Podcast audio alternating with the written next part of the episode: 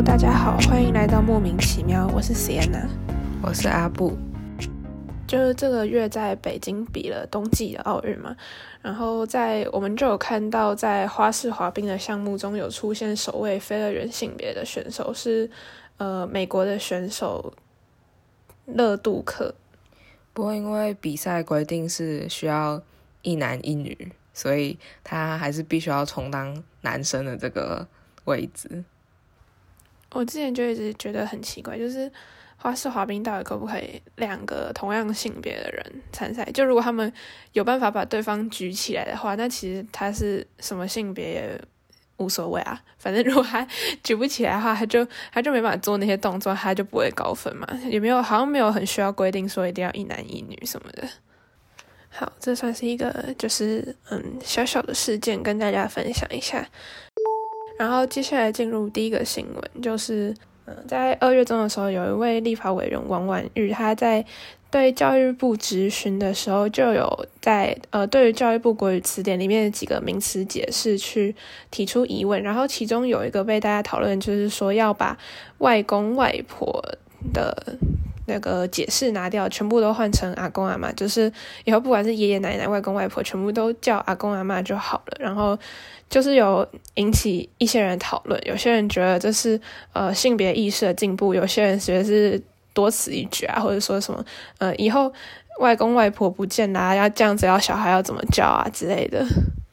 这样子教小孩比较简单吧，不用教他们分什么是外公外婆，什么是爷爷奶奶，全部都叫一样就好了。其实我们家本来就不会叫外公外婆，都是叫阿公阿妈，然后前面加地名，就是他们住哪里的那个县市啊，如果。都住同一个县市，你可以加什么区或是之类的，反正就是用一些形容词来区分，说你在讲哪个人就好。然后在当面叫的时候，就直接叫阿公阿妈就好。而且就是外公外婆，然后还有有些连叫小孩会叫什么外孙内孙，就是就很奇怪，把人家当外人，就就整个很怪。而且像英文也没有分这么细啊，然后他们也没有世界大乱啊。而且英文超简单的，就他们不会，就像我们什么爸爸那边的，然后什么什么，然后又要有什么值啊，然后堂表，然后一大堆，然后每一个位置都不一样。然后国外就只有就是什么表兄弟姐妹全部都一个，然后叔叔阿姨一个，然后呢，如果是姻亲关系，就是全部加引漏，然后就解决了，就不用再什么呃什么姨丈啊，然后又什么姑丈什么乱七八糟的，真的完全记不得。下一个其实是，呃，最开始是在一月就发生了，只是呃比较重要一些讨论跟后续是存在二月，所以我们就一样放在二月的新闻里面，就是中国的呃徐州八海母亲事件，呃一开始是在二零二一年年底的时候，在江苏徐州的有一个村子里面的。一个父亲照顾八个小孩的故事在当地流传开来，然后得到了一些关注。呃，在一月底的时候，中国有个人在抖音上发布了一个他去拍这个父亲的影片，然后呢，其中有拍到就是这八个小孩的母亲是被铁链拴住的，然后就引发了就是大家对于拐卖妇女的讨论。然后后续就是因为，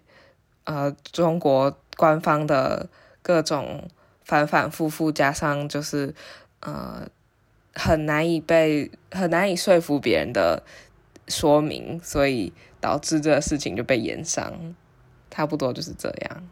就中国拐卖妇女的问题，好像就一直存在蛮久，然后很严，就是在乡村或是呃，可能网络比较没有那么。没有那么多人使用网络，然后会为自己的争取权益的地方，就是比较贫穷，可能有些人会为了经济问题把女儿卖掉，就是还这个问题好像一直都有存在，只是，呃，就是中国就是应该说大部分的地方，就是如果没有一个特别事件的话，就是爆出来让大家发现的话，很少人会去关心，所以就是这次刚好因为。就大家突然发现，然后就热烈讨论吧。然后，嗯，还有中国之前有一位导演拍了一部纪录片叫《盲山》，也是在讲关于拐卖人口的事件，就是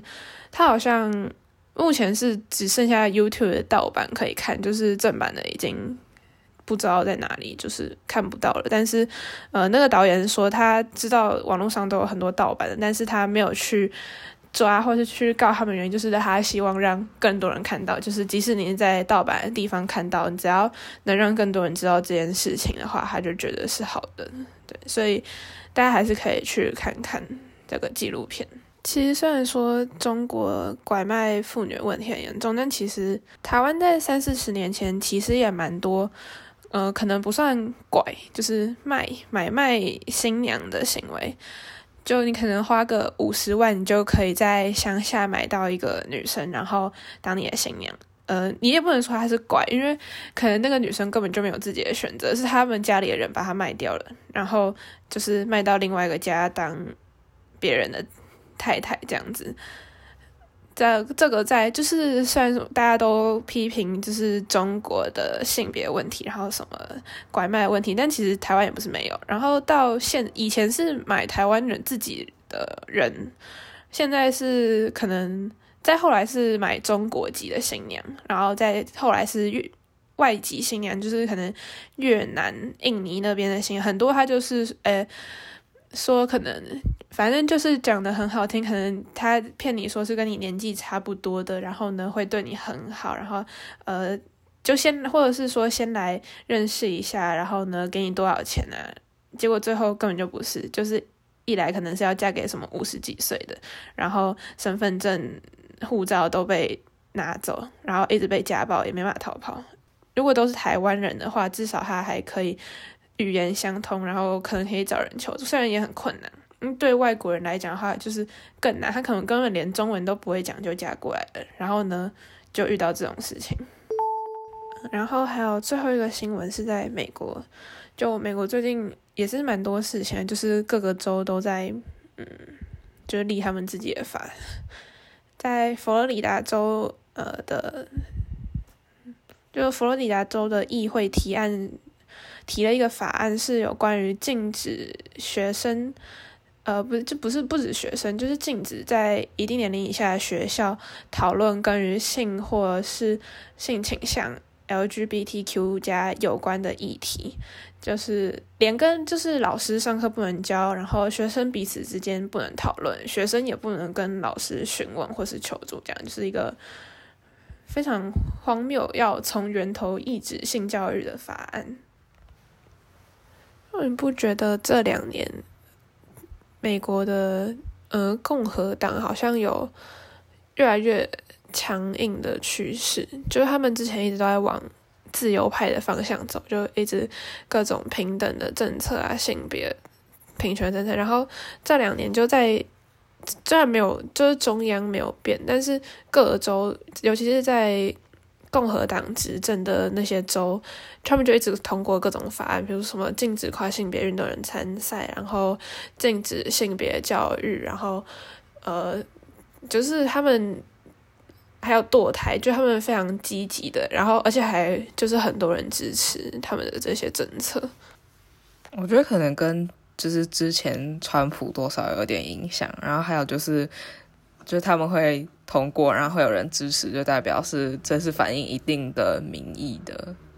其实台湾也有很多，就是像这样的家长，就是他们觉得说，如果太小让小孩就知道什么是同志，然后什么太早教性行为，这样子就会天下大乱，小孩就会学到一些不好的东西之类的。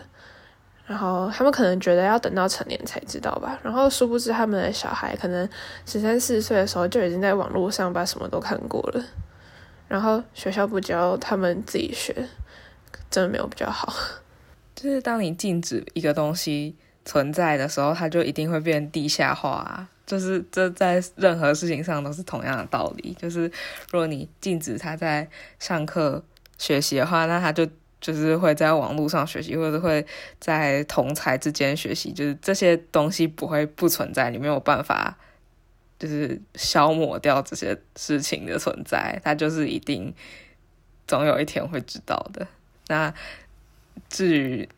让他自己学会，真的会比学校教来的好吗？还是你只是不想要看到他学到这些东西而已？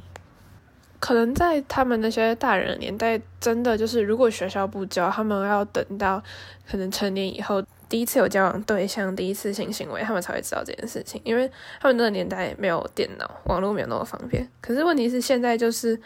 你不可能就是阻隔小孩去接触，就是你没有办法从根源去阻隔小孩接触这些东西，因为就算你不给他手机，不帮他交网路费，他的同学全部都有，他们会聚在一起看。那什么，他们会一起看 A 片，然后一起讨论那些事情，然后呢，一起开玩笑。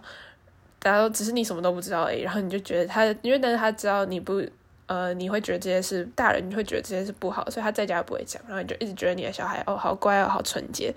然后什么都不懂，要保护好他。但是他其实可能在外面做了很多很，只要就是越你越是这样觉得他很怪，他越是不会把这些东西，不管他是遇到疑惑，还是遇到别人侵犯，或是遇到什么事情，他都不会跟你讲。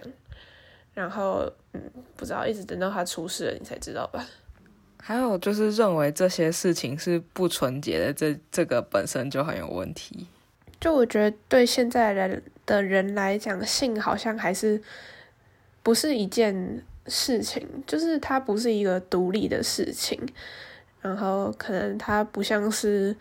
呃阅读或是运动，它是一个对大部分来讲，它是一个被附加在爱外面的东西。然后呢，这个附加可能对一些人来说是利得，对一些人来说是吃亏，但是他们并没有把性这件事情当入做一个独立然后可以讨论的事情来看待，就只一直觉得嗯这是一个不太好，就有点像是。呃，潜规则嘛，就是可能大家都知道，或是也不知道，应该说大家都觉得，如果你跟你的爱人就是相爱以后，就会发生这件事情，但是他们都不讲，然后就觉得这好像是呃有点不太好，有点脏，但是大家都知，大家因为大家都会这样，所以我们只好默认的事情，然后就把它摆在旁边，假装它不存在，但它明明就全部人都知道它存在。它就是不会被放到台面上讲，但是台面下有什么，大家其实都心知肚明。哦，对，然后我们这个月还一起去看了《时代革命》，《时代革命》二月二十五就上映了，在就是可以去电影院看。然后我们是在那个上映之前就有人包场，然后我们就先去看，然后就是从头哭到尾。我从就是大家都还，我从大家都还。没有开始哭之之前，我就已经哭了，然后一直哭到最后。就是因为我们就是去的那一场，还是每个人都有发卫生纸，然后呢，我就听到可能大家从第三十秒开始就有人开始 打开卫生纸了，然后到最后三十秒都就是真的是可以从头哭到尾。对我也是，而且就是前面可能还是就是最开始没有还没有那么。激烈紧张或是感动什么时候，然后就看到他们很平常上街抗议，然后就已经很想哭了，因为你就想到他们的结局，就是你就想到他们最后是怎么样，然后你再看到他们前面一开始在那个抗议的时候，然后就哭了。然后他是结尾在二零二零年，因为疫情的关系，所以没有办法再继续办游行啊示威活动，然后还有因为国安法关系，所以大家就更。不能表达什么。然后我在想的一件事情是，假设就是没有疫情这件事情的话，那这个示威活动很有可能会继续下去。然后这样到底还会造成多少人的生命就是毁在这个国安法上上？可是同时就是在此之后，因为疫情发生了嘛，所以可能。现在已经过了三年了，从一开始，从二零一九到现在也过了三年了，到底还有没有机会像当时那么接近希望的时候？好，那我们今天就差不多到这边结束。喜欢我们节目的话，可以在 First Story、s o Spotify 和各大平台上收听，搜寻“莫名其妙”，喵是猫咪喵喵叫的那个喵。同样的名字也可以在 IG 上面找到我们。目前 IG 上有彩虹骑士的贴文，讲曾经发生过关于性别的事件，现实动态也会有各种关于自学生、非二人性别和性别新闻的分享，大家有兴趣可以追踪。拜拜，拜拜。